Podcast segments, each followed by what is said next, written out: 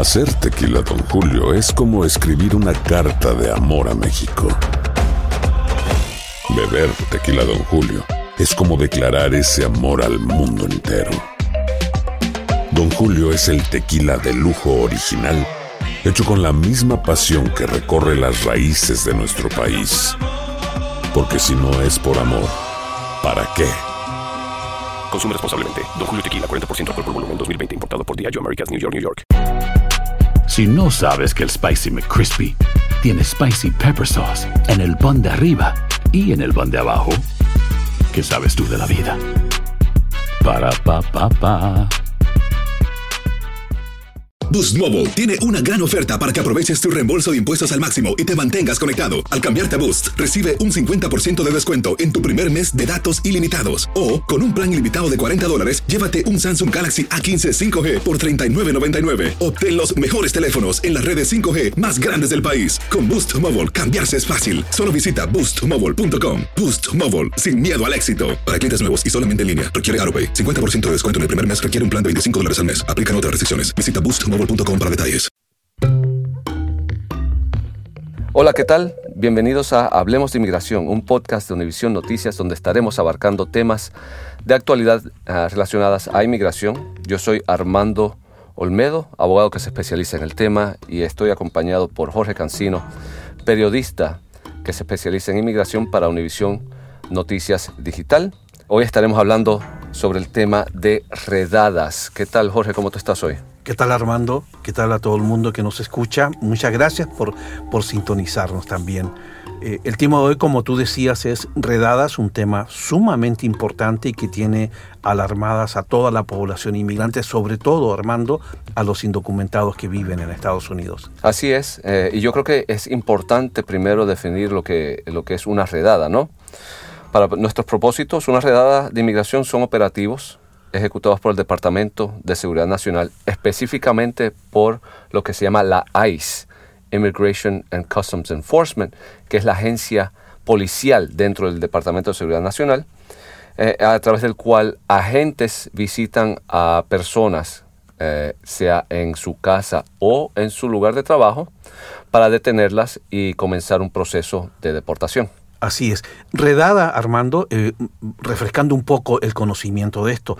Las redadas antes, en, la época del presidente Clinton, en la época del, presidente eh, eh, Obama, er, eran operativos, o el presidente Bush, mejor dicho, eran grandes operativos donde participaban más de 500 agentes, entre agentes federales, agentes locales de la policía local, sheriff y todo esto. Estas redadas que las conocíamos antes, cuando llegaban, por ejemplo, a una fábrica o cerraban un supermercado, mercado eran muy vistosas. Eh. La prensa, las, cuando las reportaba, asustaban mucho porque eran masivos. Se arrestaba a grandes cantidades de personas y para pedirles papeles y a verificar si estaban documentados en los Estados Unidos. Pero ya con el gobierno del presidente Obama esto cambia y cambia básicamente debido a que el gobierno puede concentrar una mayor información de las personas que están acá a través de sus fases de datos. Entonces, para causar un efecto menos traumático, le llaman operativos, pero que no dejan de ser redadas, solo que apuntan más y son eh, llevadas a cabo con pinzas, ¿no? Van específicamente a buscar a una persona. Y eran operativos que se enfocaban en ciertas industrias principalmente. Sí, sí ciertas industrias, industrias donde sabían ellos de que había una gran cantidad o se concentraba una cantidad importante de personas que aparentemente no tenían papeles para trabajar legalmente en Estados Unidos. Pero ¿qué ocurre? Antes las redadas eran masivas porque iban a cazar a la gente, a ver quién caía en esto. Hoy en día ya con las bases de datos se, se han estipulado est estos operativos en base al, al delito o a la falta que haya cometido una persona. Me explico.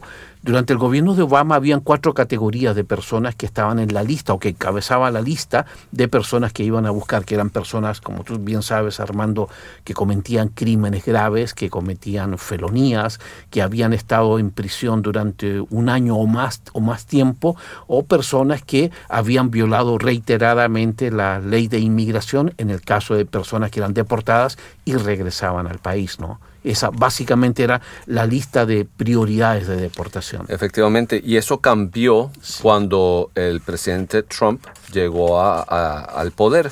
una de las primeras cosas que hizo fue emitió, eh, él emitió Sí. varias órdenes ejecutivas Principalmente dos. y las primeras dos fueron las que cambiaron esto eh, Totalmente. totalmente.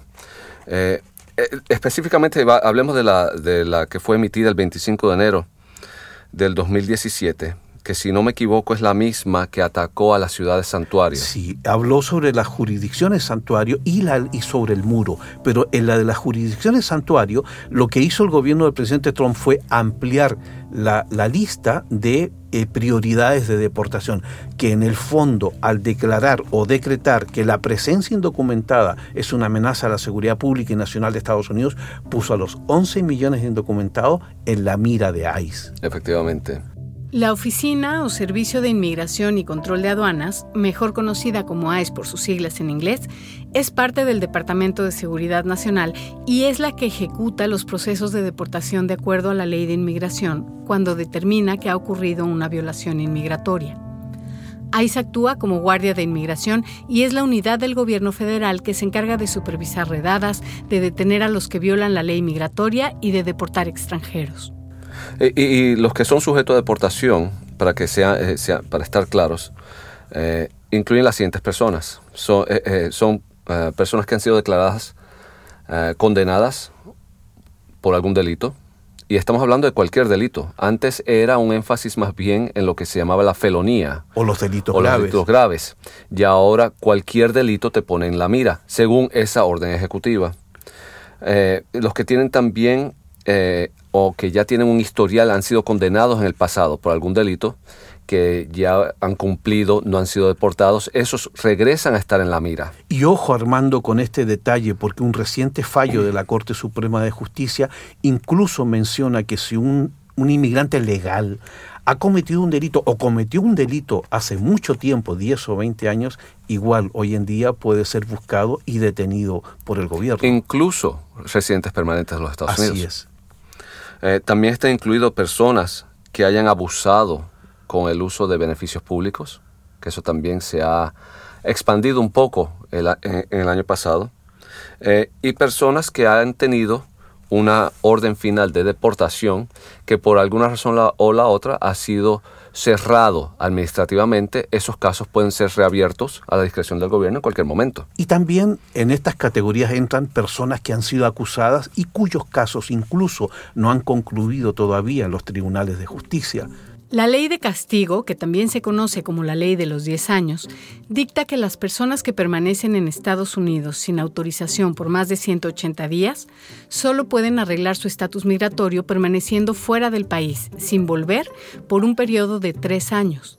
Pasado ese tiempo, pueden tramitar una visa, pero si la permanencia no autorizada excede los 365 días, la sanción aumenta a 10 años. Por tanto, Armando, si la lista de prioridades para detener a una persona es más amplia que antes y también el gobierno tiene mayor capacidad de recursos para ubicar personas, en concreto, ¿cómo un inmigrante en este país hoy en día que no tenga papeles se puede proteger para no ser víctima de una redada o caer detenido en una redada? Bueno, lo importante es reconocer que la Constitución norteamericana sí le da derechos a, a personas indocumentadas. Eh, lo importante aquí es separar. Vamos a decir que viene un agente de, de inmigración a, a detener a alguien. Hay que primer- es, son dos procesos distintos, el que si te viene a visitar en la casa o si te visitan en el trabajo. Yo creo que es importante hablar de cada uno por separado. Vayamos a la casa, a la residencia de una persona. Si una, un agente de inmigración llega a una casa, esa redada o esa, ese operativo, ¿hay alguna norma que el agente debe cumplir, por ejemplo, para que la persona abra la puerta de la casa y deje entrar a esa gente? No, Eh, seamos claros, hay varias organizaciones sin fines de lucro que son pro inmigrante han emitido tarjetas o comunicados de lo que una persona debe de hacer en tal situación. Eh, lo primero, lo más importante es no abrirle la puerta a un agente de inmigración cuando le estén tocando la puerta. ¿Es un derecho? Es un derecho. Uno no tiene que abrir la puerta. Eh, no tiene de- uno también no tiene que responderle a ninguna pregunta hecha por un agente que esté al otro lado de la puerta.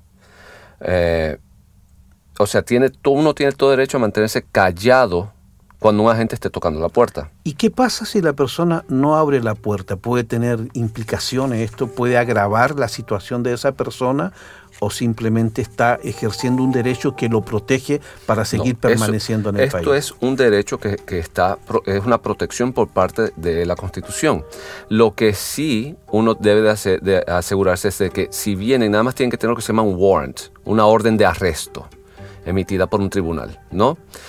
Si el agente está tocando las puertas, la recomendación es que la persona entonces tome esa orden, le diga a la gente, por favor, pásela por debajo de la puerta para revisar el contenido. Esa orden tiene que te- contener el nombre exacto, el nombre correcto de la persona que reside en esa, en esa casa. Tiene que tener la dirección y no debe de tener ningún error referente a la persona. Si todo está correcto y está firmada por un juez, entonces la persona sí tiene que abrir la puerta a la gente de, de inmigración. Sí o sí, ahí, Ahí sí. lo abre. Ahí sí. ¿Y qué pasa si ya una vez abre la puerta, el agente de inmigración lo busca por su nombre, lo identifica, sabe quién es él y lo esposa? A partir de, entonces, ¿qué debe hacer esa persona? ¿Qué derechos tiene? Esa persona, bueno, primero que nada hay que estar consciente de cuando un agente entra, ya al entrar a la casa, todas las personas que estén presentes en la casa están bajo la mira de inmigración y le pueden pedir documentación, papeles, etcétera. No importando que haya otra orden para esas No, personas. ya una vez dentro de la casa, ya ahí se pierde eh, eh, la batalla en ese sentido, ¿no? Eh, así que hay que estar seguros de que todo el mundo, si le preguntan a alguien, uno nada más responda sí o no. Uno no tiene que responder si le preguntan de dónde tú eres, cómo entraste al país, nada por el estilo. La si una persona dentro de la casa recibe ese tipo de, de- de cuestionamiento, tiene todo derecho a permanecer callado y eventualmente conseguir un abogado que lo pueda representar frente a, a- a un juez. Ocurre el arresto, la persona es llevada a un centro de detención. ¿En qué momento la persona puede pedir un abogado y el gobierno le da un abogado o uno debe tener un abogado en la lista de sus llamadas para llamarlo y que lo vaya a defender?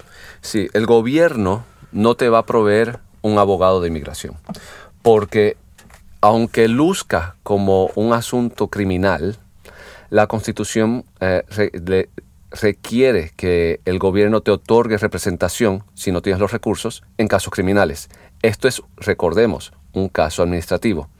Por lo tanto, no te otorgan un abogado. Generalmente, dependiendo del estado, te pueden otorgar un abogado. Vas a tener acceso a, a un abogado eh, que ayude a personas sin, sin recursos eh, representarse frente a un tribunal eh, de inmigración.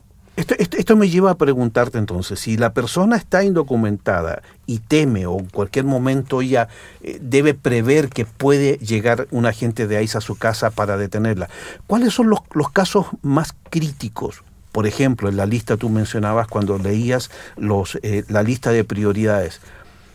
Las personas, por ejemplo, que tienen orden de deportación y no han cumplido esa orden de deportación, o las personas que tienen una orden de deportación en ausencia, ¿podemos decir que son los que están más en riesgo en este momento? Yo te diría que todos están en riesgo. Yo no te puedo decir de que uno tiene prioridad sobre el otro, ya que hemos visto una aplicación inconsistente de esas prioridades. Hemos visto casos que los hemos publicado nosotros, en nuestra- eh, tú los has eh, eh, puesto en, univision.com, de casos eh, raros donde por un crimen leve han conllevado a la deportación de una persona y otras personas que han logrado poner fianza y permanecer en el país. O sea, ha sido inconsistentemente aplicada a nivel nacional. Ahora, teniendo esto, esto, esto como punto de partida, entonces, debe haber un plan B, es decir, si la persona está indocumentada y teme que en cualquier momento lo puedan detener, ¿qué debe hacer entonces antes que la gente llegue a la casa? ¿Cómo se prepara un indocumentado en estos momentos para en el caso de haya un operativo, sea arrestado? ¿Qué debe tener siempre en mente? La, siempre la en cuenta? recomendación es, suena, eh, suena lógico, pero muchas personas como que no lo ponen en, en papel. La recomendación es, que primero siempre tengan a alguien que sea la persona de contacto. O sea, en una eh, cuando a uno es- cuando uno es detenido, debe tener algo en su, en su cartera, en su billetera, con un número de contacto, si, diciendo la persona de contacto, sea, si me sucede cualquier cosa, incluyendo una detención inmigratoria, es fulano o fulana de tal y este es el número. ¿okay? Esa sería la persona de contacto. Y para, para, esa, llamada. para, esa, llamada. Eh, es una persona que debe ser de confianza, es una persona que no debe de ser indocumentada, porque la persona necesita a alguien que pueda lidiar, hablar y negociar con inmigración en nombre de el que ha sido detenido o detenida. Eso es lo primero. ¿Qué conlleva eso? Bueno, eso requiere que eh, la persona que ha sido detenida ya haya tenido una conversación con, eh, con eh, la persona del plan B, como tú dices, y en esa conversación hablen de todos los temas que estén lidiados a, a, vivir en Estados Unidos. Estamos hablando de quién se va a responsabilizar de las finanzas, si hay que pagar una, una renta, quién la paga, quién se va a encargar de eso, si hay niños en una escuela pública, quién se va a encargar de recoger a esos niños, asegurarse de que esa persona esté en el listado de personas que pueda recoger a los niños en una escuela pública. Pero sobre todo, esa persona del plan B de confianza es la que va a llamar al abogado. Efectivamente. Y decirle, oiga, por ejemplo, a mi marido lo arrestó el servicio de inmigración y está en tal centro de detención. Por lo tanto, me acuerdo, Armando, un, paréntesis, en una de las notas que publicamos en la página, le, abogados le recomendaban a las personas que cuando hagan esa llamada, porque es una, llamada a la que tienen derecho, a esa persona de confianza le digan con claridad, mira, mi número de alien, que es el número de identificación, es este. Estoy detenido en tal centro, dar la dirección exacta del lugar donde se encuentra para que entonces el abogado que contacte a la persona de confianza sepa dónde dirigir los pasos para comenzar o iniciar un proceso, por ejemplo, para sacarlo bajo fianza. Es así, efectivamente. Pero eh, lo, más importante aquí yo creo que es hablar con la persona de la posibilidad de una detención para que esa persona cuando reciba la llamada sepa, y, eh, sepa moverse rápidamente para resolver los asuntos. Eh, por ejemplo, el, si, si detienen a un papá y a la mamá al mismo tiempo, ¿quién se va a encargar de los niños? ¿No? Si la detención ocurre un 25 del mes y la renta hay que pagarla al principio del mes, ya han recopilado los fondos para esa renta, ya tienen un plan financiero que cubra dos o tres meses de, detención que puede ocurrir. Eh, hay dinero guardado para poderle pagar a un abogado o sea, hay que hacer un plan financiero, hay que hacer un plan de familia en preparación de una posible detención. Y en esto pueden colaborar amigos, vecinos, organizaciones de ayuda a la comunidad inmigrante y todo esto. Siempre y cuando la recomendación más importante, que sea una persona que esté legalmente en el país. Ahora, Armando, este plan B es importante, pero estamos suponiendo que la persona solamente tiene una orden de deportación. Pero ¿qué ocurre en el caso que esa persona tiene delitos, tiene faltas. Es decir, la van a buscar no solamente por el hecho de estar indocumentado o tener una orden de deportación, sino que además ha acumulado tickets de tránsito, ha, cometido una falta como un DUI, por ejemplo, que complica mucho más su situación jurídica en Estados eh, Unidos. para ser claro, si viene la policía ya no estamos hablando de inmigración, policía, arrestar a alguien que de casualidad resulta ser una persona indocumentada, esa persona va a ser procesada por el, cuartel de policía. ¿Qué conlleva eso? Dependiendo de la localidad, dependiendo si es una ciudad que participa como ciudad santuario, que supuestamente está bajo ataque ahora, que se está peleando ¿no? en los tribunales, ¿qué, qué significa eso, qué derechos tiene el Estado, la ciudad en contra del gobierno federal. Bueno, ese, ese cuartel de policía, si participa con el gobierno federal, una vez la persona arrestada, le va a pasar la información de ese, vamos a decir, DUI a inmigración. Y ahí entonces inmigración comenzará su proceso también para la deportación. Recordemos que no es necesario que la persona sea condenada para ser procesada por inmigración. La detención, la mera detención por el crimen es suficiente para que un oficial de inmigración comience un trámite de deportación en contra de la persona. Por lo tanto, la principal recomendación, aparte de tener todo preparado en caso de, Sí. es portarse bien todos los días. también. Todos los días. Y en el caso, como tú me- de, de- de un problema criminal, es importante, ahí sí hay un derecho a un abogado por parte del Estado.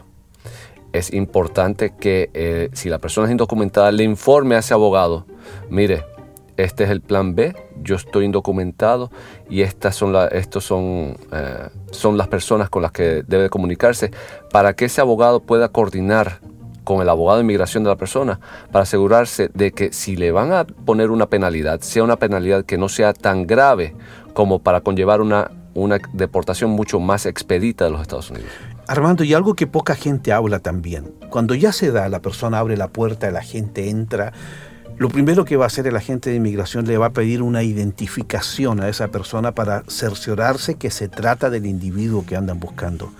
Como abogado, ¿cuáles son los principales consejos? Una de las notas que hemos hecho, por ejemplo, dicen, primero, decir siempre la verdad, nunca decir nada falso. mentir. Y segundo, presentar documentos verdaderos, jamás un documento que no corresponda. ¿Qué Es así. consejos le das tú a las personas cuando ya hay un diálogo con el agente de, De- es inmigración? interesante porque estamos asumiendo que la persona o tiene un pasaporte vigente o expirado o tiene una licencia a conducir. Hay ciertos estados que emiten licencia a conducir a personas indocumentadas. La mayoría no. Eh, la documentación recomendada eh, sería un carné de identidad emitido por el país de origen de la persona. Muchos países emiten documentos de identidad. eh, tener uno de esos siempre en mano. Siempre uno en este país, sea indocumentado o documentado, debe de tener un documento que demuestre su autorización para estar en Estados Unidos. La única persona que no tiene que, llevar ese documento encima es el ciudadano. ¿Y qué pasa con las personas que trabajan con un número de social falso, por ejemplo? Eso es un fraude. No deben decir absolutamente nada. No digan, eh, eh, la recomendación es cuando llegue la gente de, inmigración, no dar información falsa. Hablar primero con abogado de inmigración, porque el decir o presentar información falsa al gobierno federal es un fraude y algo y si hay una penalidad que es casi garantizada eh, para una deportación es una mentira frente a un oficial de inmigración. Bueno, y Jorge, yo creo que sería importante también hablar un poco y mencionar qué hacer si llegan al, al lugar de empleo de la persona. Si un oficial de inmigración fuese a llegar, la persona tiene que permane- permanecerse en calma, o sea, no estresarse, porque muchas veces vienen a buscar a una persona particular. No es eh, como antes, que eran las redadas esas inmensas que tú mencionaste, donde se llevaban a 10 decenas de personas. Por lo tanto, permanecer la calma es lo, más importante. Si le preguntan a una persona en su lugar de empleo si es de otro país, cómo entró al país, etcétera, no hay obligación de responderle a un oficial de migración. Sí, y sobre todo tener siempre, siempre, siempre bien en claro que la presencia indocumentada sigue siendo una falta de carácter civil no criminal, a pesar de todos los esfuerzos que ha hecho el gobierno por criminalizar la estadía indocumentada. Correcto. Es una falta que conlleva a un arresto, pero también dentro del debido proceso migratorio hay una serie de mecanismos que las personas pueden legalmente utilizar, ya sea para pedir una fianza o seguir batallando dentro de los tribunales para permanecer Es legalmente en Estados Unidos. Es así. La criminalización está cuando uno cruza ilegalmente. Pero como nosotros sabemos muy bien, muchas personas entran legalmente al país, se quedan eh, sin, fuera de estatus, como se dice en la ley. Esa persona no está cometiendo un crimen al quedarse fuera de estatus. ¿Pueden agentes de ICE pedirte tus papeles cuando vas a viajar? Sí.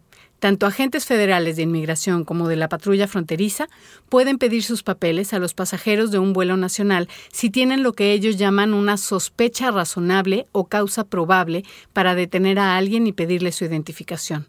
Por ello es importante que siempre portes contigo una prueba de identidad.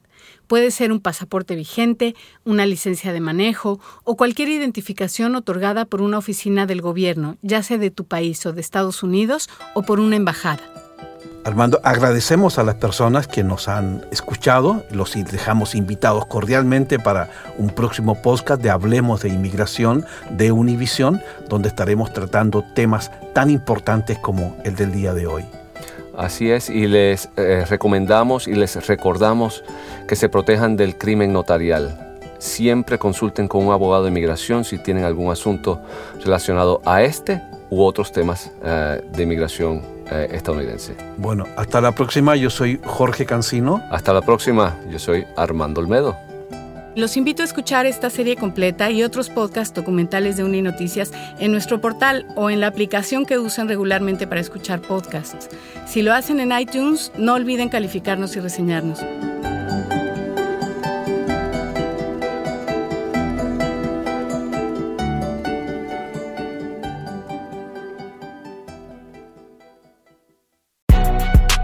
Si no sabes que el Spicy McCrispy tiene Spicy Pepper Sauce en el pan de arriba y en el pan de abajo, ¿qué sabes tú de la vida? Para, pa, pa, pa. Boost Mobile tiene una gran oferta para que aproveches tu reembolso de impuestos al máximo y te mantengas conectado. Al cambiarte a Boost, recibe un 50% de descuento en tu primer mes de datos ilimitados. O, con un plan ilimitado de 40 dólares, llévate un Samsung Galaxy A15 5G por $39.99. Obtén los mejores teléfonos en las redes 5G más grandes del país. Con Boost Mobile, cambiarse es fácil. Solo visita boostmobile.com. Boost Mobile, sin miedo al éxito. Para clientes nuevos y solamente en línea, requiere AroPay. 50% de descuento en el primer mes requiere un plan de 25 dólares al mes. Aplican otras restricciones. Visita para detalles. When you need mealtime inspiration, it's worth shopping Kroger, where you'll find over 30,000 mouthwatering choices that excite your inner foodie. And no matter what tasty choice you make, you'll enjoy our everyday low prices, plus extra ways to save, like digital coupons worth over $600 each week. You can also save up to $1 off per gallon at the pump with fuel points. More savings and more inspiring flavors make shopping Kroger worth it every time. Kroger, fresh for everyone. Fuel restrictions apply. El verano llega con nuevos sabores a The Home Depot. Encuentra ahorros en asadores, como el Next Grill con cuatro quemadores de gas propano ahora en compra especial, a solo 199 dólares. Para hacer comidas de todos los sabores y cumplir con todos los antojos. Desde una clásica carne asada, con elotes y cebollita, hasta jalapeño poppers, para darle un toque picante a la reunión. Prueba nuevos platillos y sabores este verano. Con ahorros en asadores de The Home Depot. Haces más, logras más.